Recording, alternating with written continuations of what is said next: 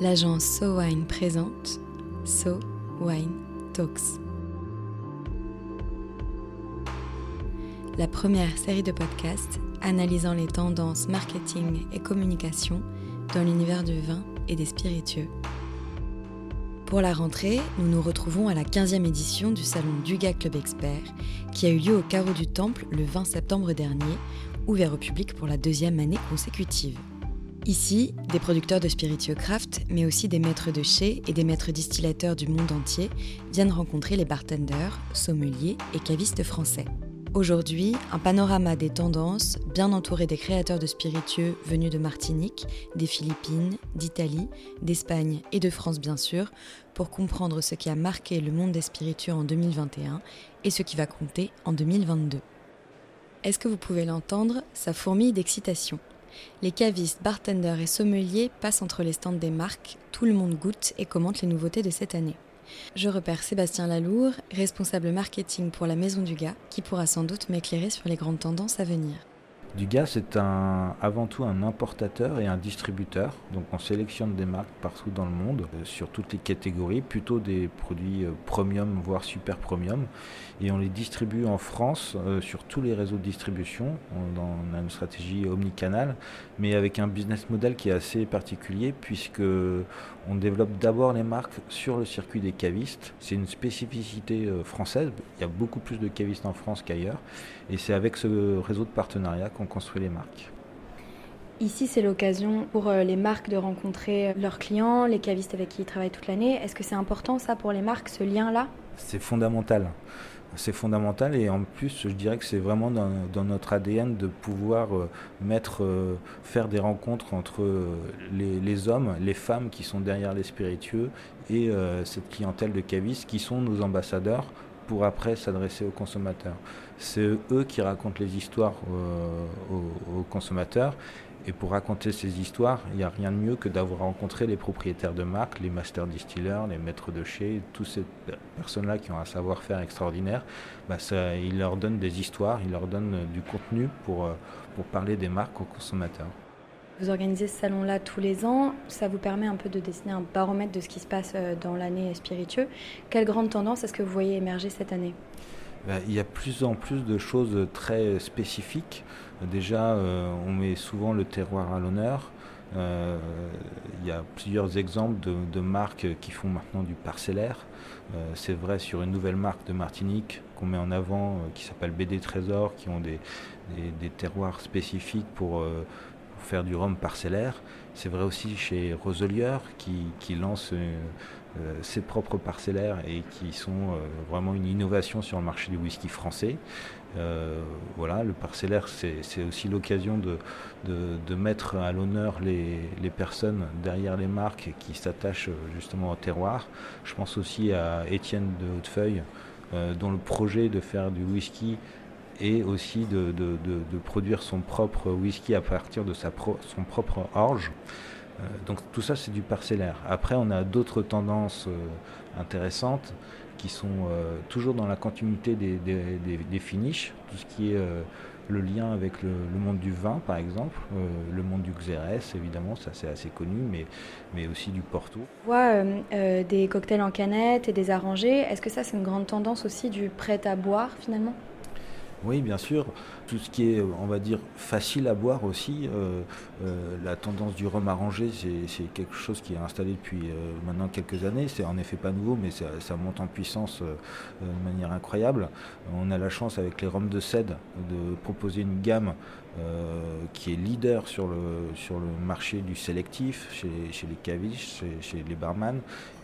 Et c'est vrai aussi qu'on a lancé la marque Ibu. Euh, qui sont des cocktails prêts à boire, qui sont dans la tendance du, cocktail haut de gamme, bah là qu'on peut retrouver à domicile dans des bouteilles euh, prêtes à boire, prêtes à déguster, euh, et qui sont très qualitatifs. Sébastien Lalour a donc évoqué les trois grandes tendances qui se dessinent ici. Le parcellaire, des finishes toujours plus poussés, et les ready to drink, ces cocktails en bouteille qui montent en puissance dans le monde entier. Allons voir d'un peu plus près les acteurs qui s'illustrent dans chacune de ces tendances on commence notre panorama avec Étienne d'Hautefeuille, de la distillerie du même nom, en processus pour créer ses premiers whisky parcellaires dans l'exploitation familiale. Bonjour, je suis Étienne d'Hautefeuille, créateur de la distillerie d'Hautefeuille. L'idée de la distillerie, c'était de faire du whisky à partir de l'orge que je cultive. Je cultive sur la ferme céréalière familiale que j'ai reprise en 2013.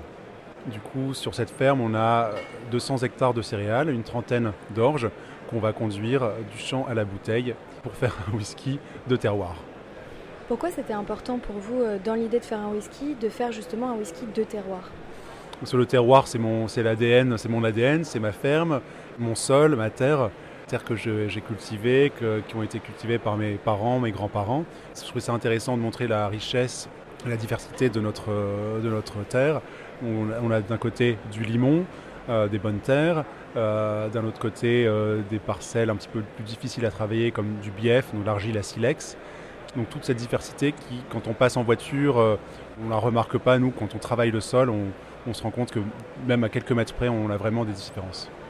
Donc est-ce qu'il y a plusieurs euh, distilleries qui font comme vous dans le monde aujourd'hui?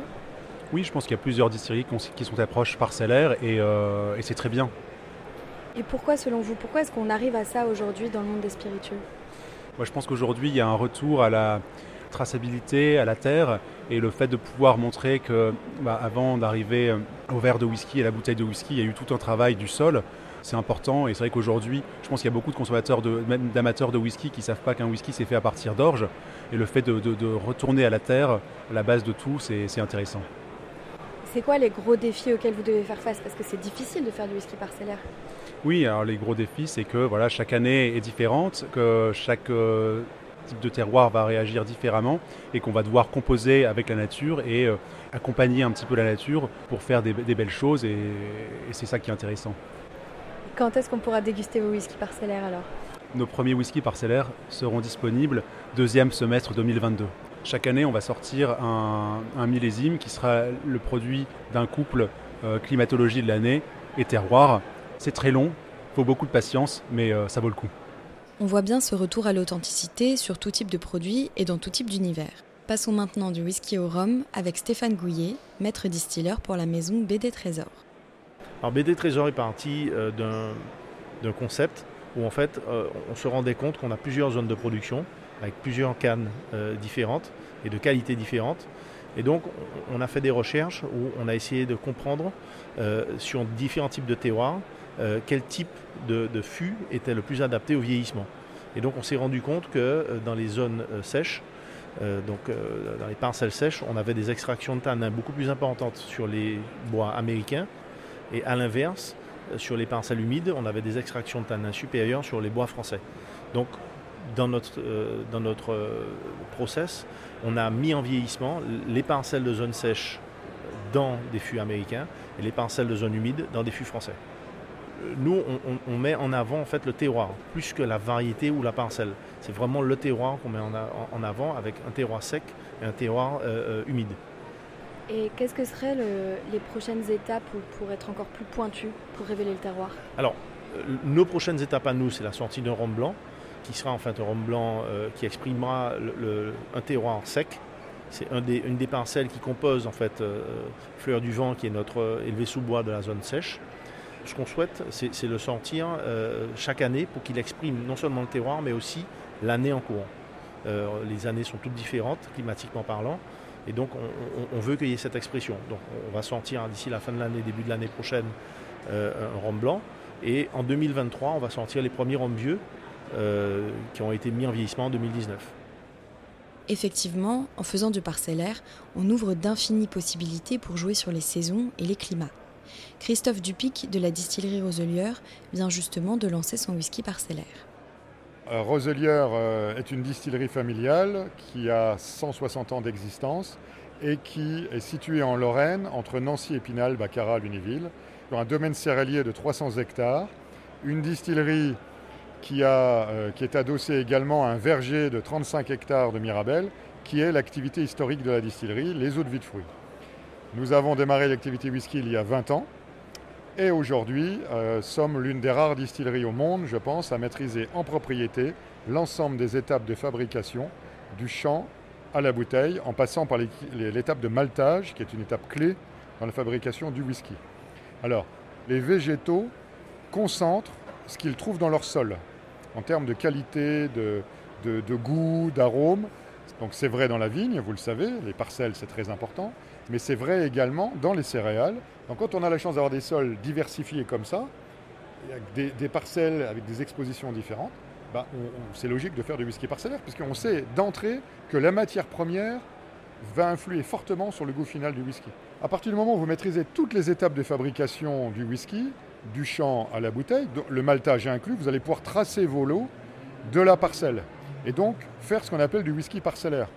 On a pu lancer aujourd'hui, là, euh, on est au Club Expert du Gars, lancer les premières euh, cuvées parcellaires.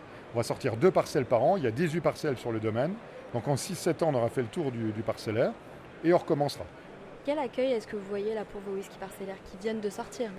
Excellent aujourd'hui, là au Club Expert du Gars en 2021, euh, c'est excellent. Et ce qui me fait plaisir, c'est que les gens ne disent pas je préfère cette parcelle ou cette parcelle. Ils disent c'est différent et ils apprécient les deux. Donc je me dis que là, on a réussi le, coup de, de, faire un élevage le plus discret possible pour bien rester sur la céréale. C'est quand même l'objectif qu'on poursuivait. Si le parcellaire permet de révéler le goût d'un terroir, le vieillissement en fût déjà utilisé permet d'aller chercher des saveurs inédites. Stephen Carroll, fondateur de la distillerie Don Papa, fait vieillir son rhum dans des ex-fûts de sherry, Porto ou Rye pour ne citer que. Don Papa, c'est une euh, marque de rhum des Philippines, d'une île qui s'appelle Negros Occidental, qui est le, berceau du sucre aux Philippines et qu'ils appellent localement le, Sugarlandia ou la terre au sucre. Donc ils fabriquent du rhum là-bas depuis 150 ans également. Et donc voilà, l'idée derrière Don Papa, c'était aussi simple que ça, c'est de faire un, rhum uniquement de cette île euh, qu'on pourrait éventuellement partager avec le reste du monde. On voit aussi beaucoup de distilleries qui, euh, commencent à, vieillir en fût de vin. Est-ce que c'est nouveau ou pas Et euh, qu'est-ce que ça veut dire de tout ce qui peut passer entre le monde des vins et le monde des spiritueux?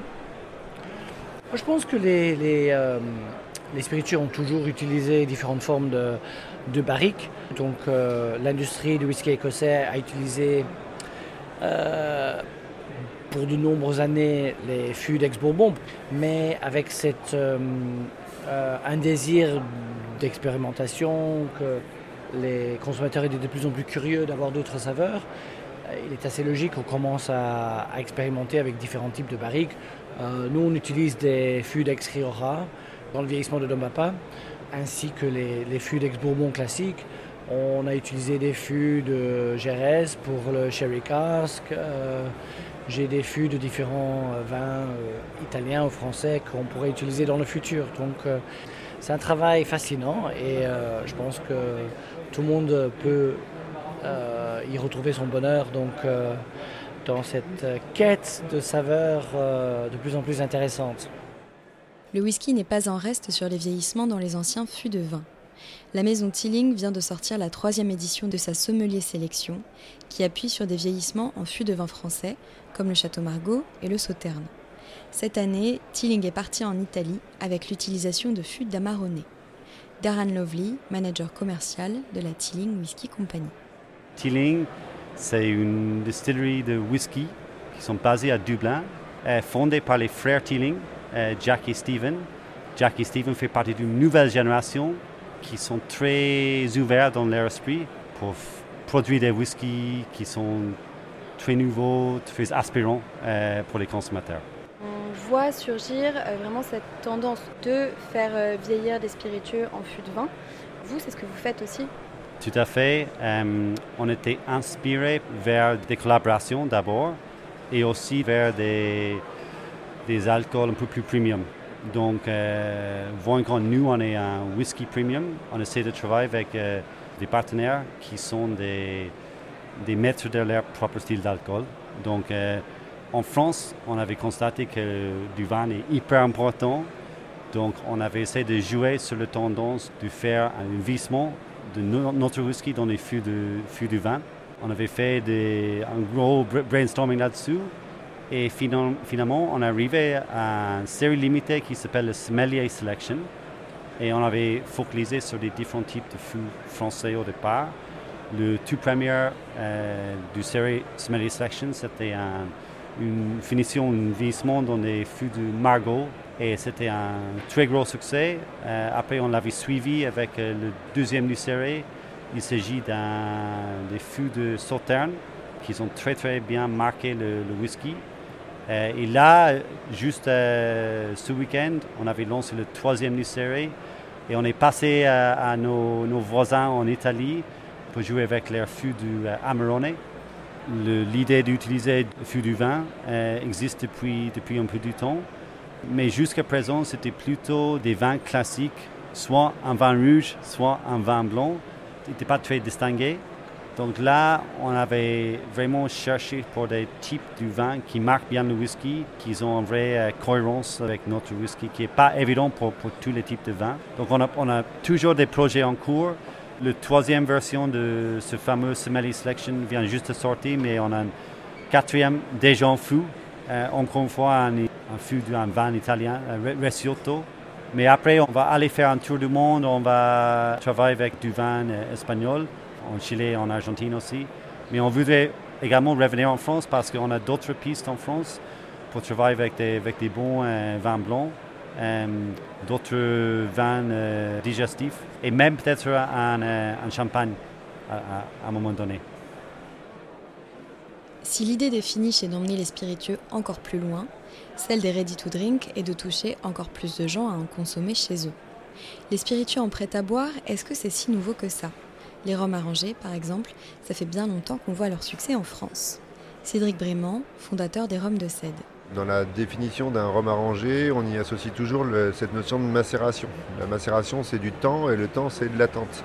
Dans notre, dans notre société actuelle où il ne faut plus attendre, bah, j'ai apporté, on va dire, une simplification vers la consommation du rhum arrangé en proposant des choses qui étaient directement prêtes à boire.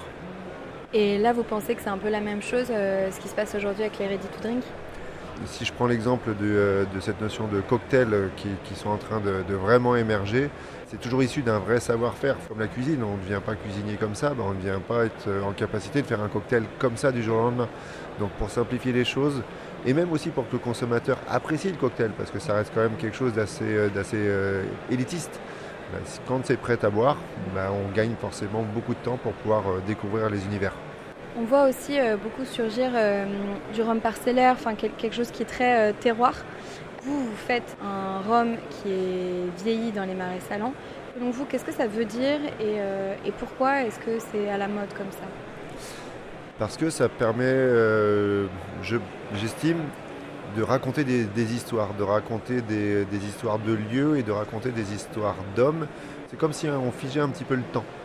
Figer le temps pour mieux en gagner et permettre de faire découvrir des univers, c'est aussi ce qu'a voulu faire la maison Carpano, filiale de Fernet Branca, avec des ready-to-drink en format individuel, reprenant les cocktails emblématiques de la maison. Paolo Porcili, brand manager chez Fernet Branca. Carpano, c'est la gamme maintenant, mais comme produit, c'est les premières vermouth qui a été jamais créées dans le monde aujourd'hui, vous sortez Ready to Drink. Est-ce que vous pouvez me raconter ça? Le Covid a fait beaucoup de choses terribles, mais euh, dans le monde de la mixologie, a créé la tendance des gens à boire des produits qui sont Ready to Drink. C'est commencé, disons, pour une question hygiénique et sanitaire, mais puis ça a évolué dans une question de qualité, parce que le mix qui est préparé, c'est déjà un mix très bien élaboré. Comme ça, les gens ne font pas des choses, euh, disons, comme ci, comme ça, en regardant les choses par Internet. On a clairement mm, très euh, fortement créé la ligne et la gamme avec le Negroni et le Mito. Le Negroni, c'est clair, tout le monde le connaît. Euh, on a notre Carpano Botanic Bitter, notre Carpano Classic Vermouth, et puis le gin qu'on utilise, que c'est un gin qu'on ne commercialise pas, mais c'est un London Dry Gin de Carpano. Et puis on a repris un, vintage cocktail qui est très connu en Italie qui s'appelle euh, Mito, qui ça veut dire Milano Torino. C'est un peu le grand-père de l'americano. C'est une partie de euh, bitter et une partie de Punta Messa. Disons que la qualité de nos produits est aussi une garantie sur la recette et sur la proposition. On est très content et on pense qu'il y a un grand futur derrière tout ça. Est-ce que vous sentez que les, les consommateurs euh, sont prêts pour les ready to drink Est-ce que vous voyez déjà de, l'engouement autour de ce produit-là? Je pense que les ready to drink plus classiques sont parfaits pour young adults et adults. Mais en général, je pense qu'il y a vraiment une grande opportunité de faire aussi de l'éducation sur les consommateurs. On commence avec les classiques qui sont très connus et c'est simple de le commercialiser. Mais puis, je pense que le passage, euh, ça va être prendre des cocktails qui sont moins connus, et utiliser les ready to drink comme quelque chose pour faire éducation dans les marchés de, spiritueux et faire connaître des autres propositions et les rendre populaires et bien consommées par les gens.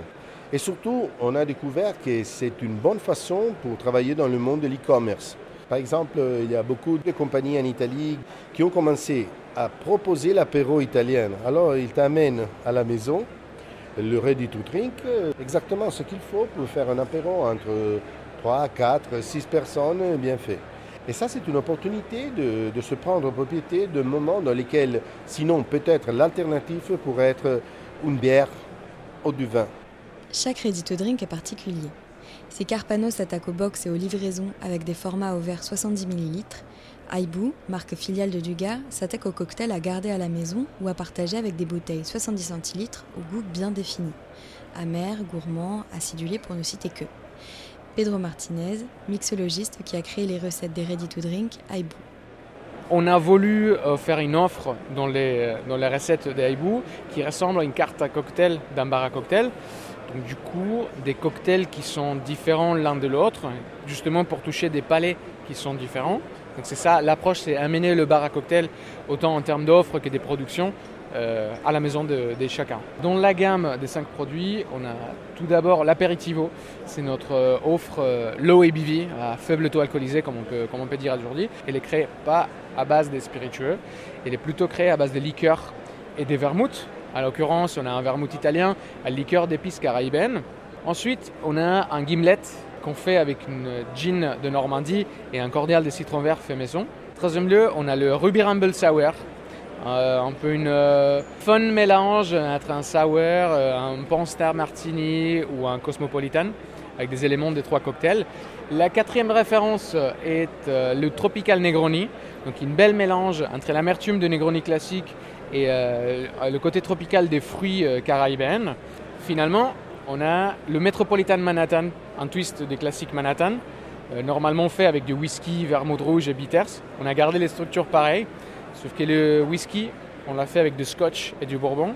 On a ajouté du calvados, on a gardé le vermouth rouge et le bitters, et on a rajouté du sirop de gingembre et fève tonka. Encore les sirops faits maison, comme toutes les autres productions maison de, de la gamme. Et pourquoi est-ce que vous pensez que ça appelait les ready to drink? Qu'est-ce que ça a de particulier qui appelle le consommateur?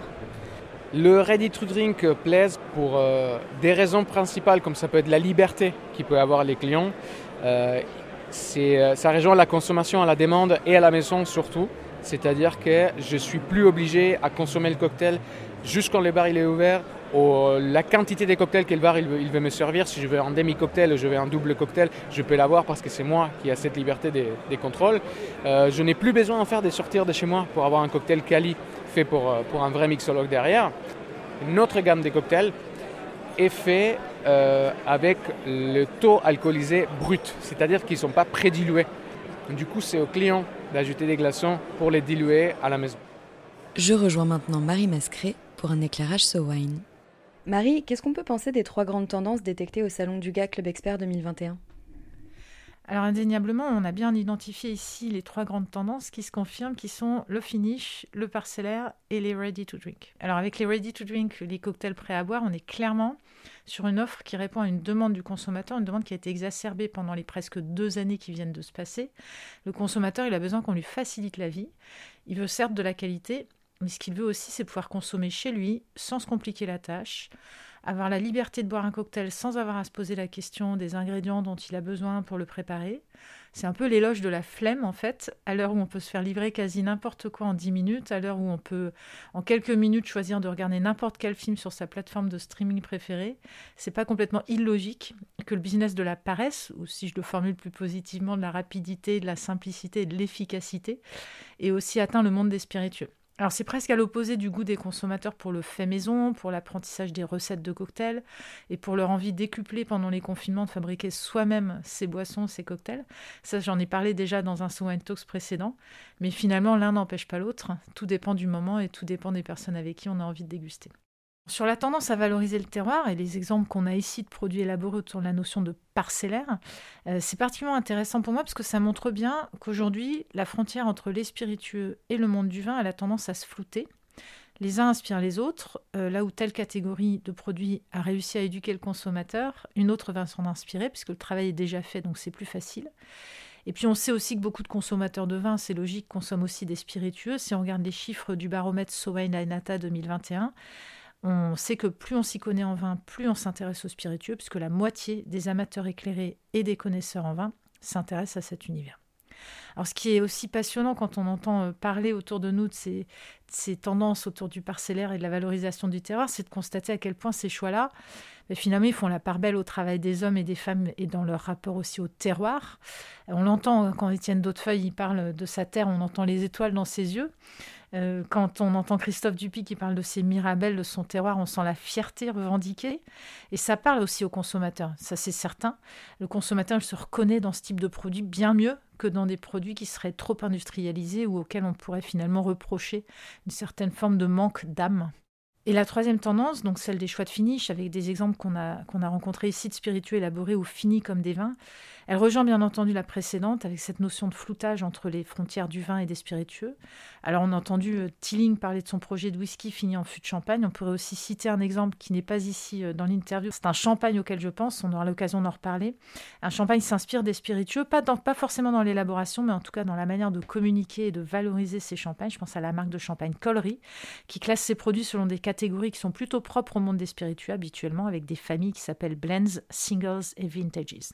Alors, le point commun à ces trois tendances, finalement, c'est la capacité des marques à aller chercher de nouveaux consommateurs avec de nouveaux produits, donc une vraie créativité. C'est aussi la capacité des marques à répondre à la demande de consommateurs qui sont toujours plus connaisseurs et toujours plus curieux, qui sont friands de produits qui s'inspirent d'autres univers. Donc on parle de créativité, on parle de complicité aussi entre ces marques et leurs amateurs, et puis on parle de convivialité finalement, convivialité au service de la qualité. On voit donc se dessiner nos trois grandes tendances de 2021-2022. Le parcellaire pour un retour au goût du terroir de tout type de spiritueux, les finishes pour faire des ponts entre différents univers de vin et spiritueux, et les ready to drink qui innovent tant dans les jus que dans les modes de consommation. Gageons qu'avec des ambassadeurs comme ceux-là, l'innovation dans le domaine des spiritueux n'est pas prête de s'arrêter.